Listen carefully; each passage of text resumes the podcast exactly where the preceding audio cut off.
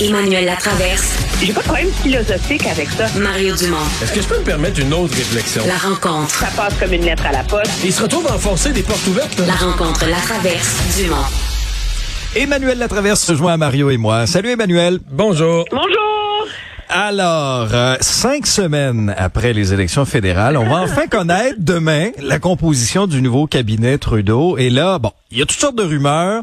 On devrait voir là, de nouveaux visages là, dans le prochain cabinet.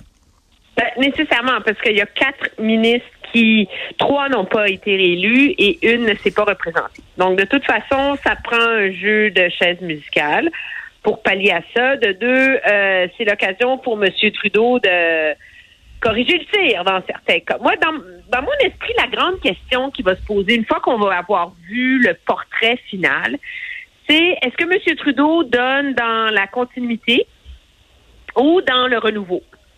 Donc, est-ce que euh, on va respecter le droit acquis à siéger au Conseil des ministres? Il y a une grande, grande chance dans la vie d'être nommé ministre en 2015 quand tu as une majorité.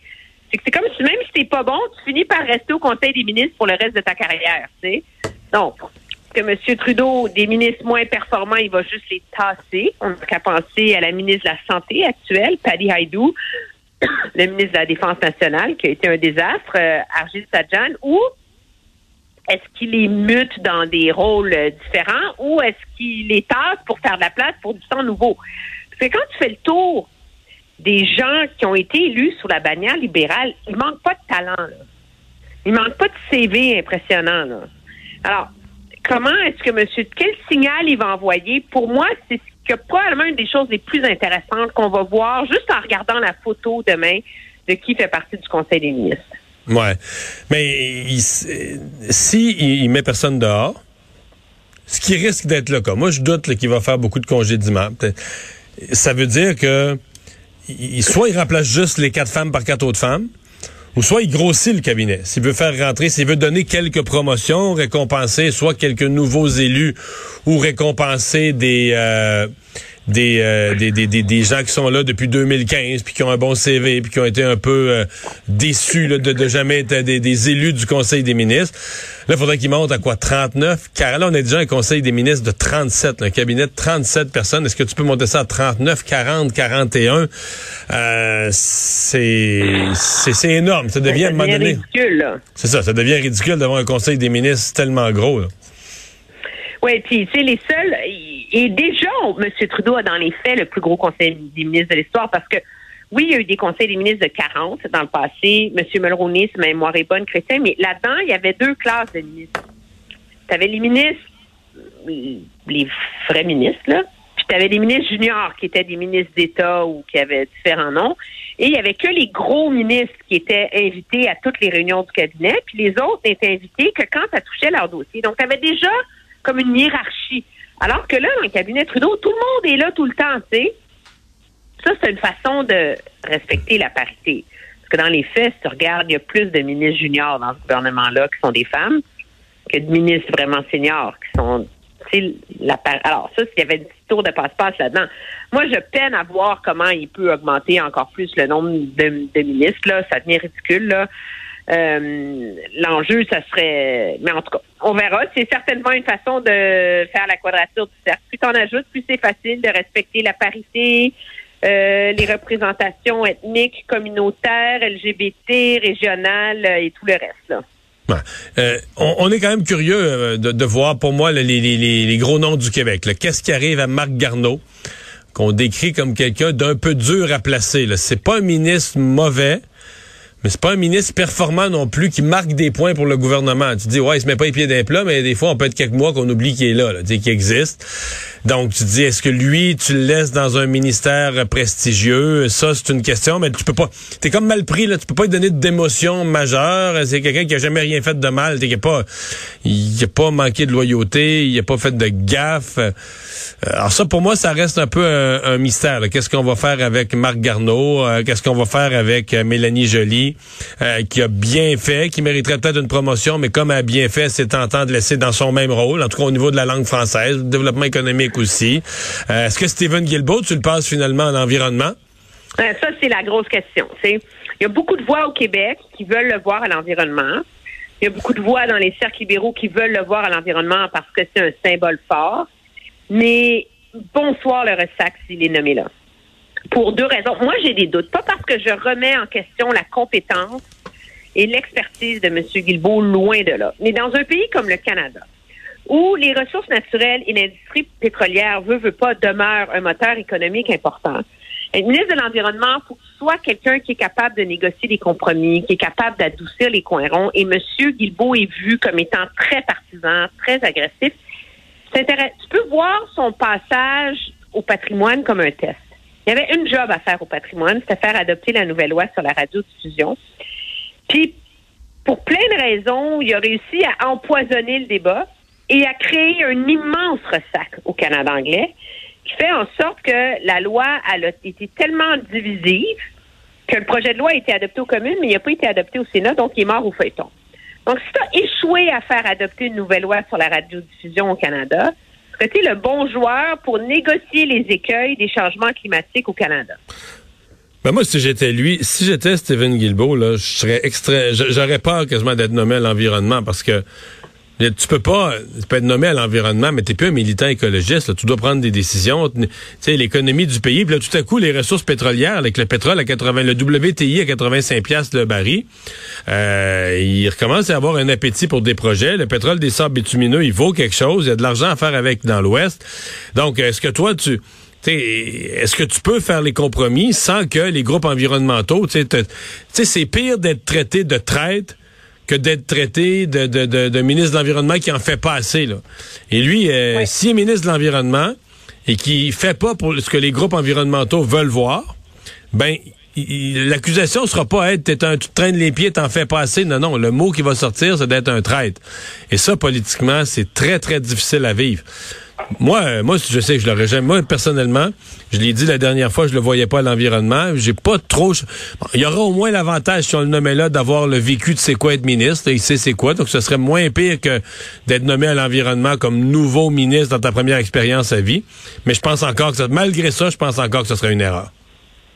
Oui, mais c'est en tout cas surtout que le ministre actuel est jugé comme étant un des plus compétents ministres de l'environnement que le Canada a jamais eu. Mais là, euh, Emmanuel, il a fait une annonce. Ils ont laissé sortir, le ministre Wilkinson a fait une annonce aujourd'hui. Moi, je me suis dit, est-ce que tu laisses sortir un ministre la, la même réflexion. La veille, la veille de la formation du cabinet, moi, à mon avis, si tu le laisses sortir, c'est qu'il va rester là. C'est comme un message qui va rester là. Je peux me tromper, là, mais j'ai vu ça un peu comme ça.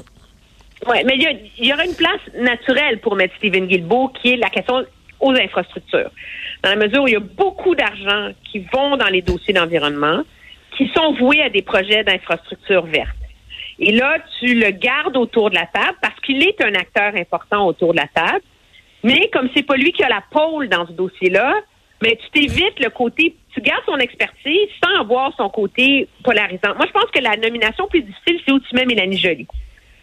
Parce qu'elle mérite une promotion pour son travail politique, pour son travail comme ministre du Développement économique régional. Mais quand tu as déjà eu ça, qu'est-ce qui reste de promotion pour elle qui est intéressant? Alors, certains, c'est surtout qu'elle, elle aime les dossiers économiques, etc. moi, je vois mal M. Trudeau tasser François-Philippe Champagne. Euh, alors, il n'y a pas tant de place que ça où la caser, mais moi, pour nos auditeurs, je dirais demain, là, il y a cinq ministères qui comptent dans ce gouvernement-là, à la lumière de ces projets. Il y a développement social, ou appelez ça comme tu veux, il n'arrête pas de changer de nom, là, le ministère, là, parce qu'il y a une immense stratégie du logement dans la promesse électorale.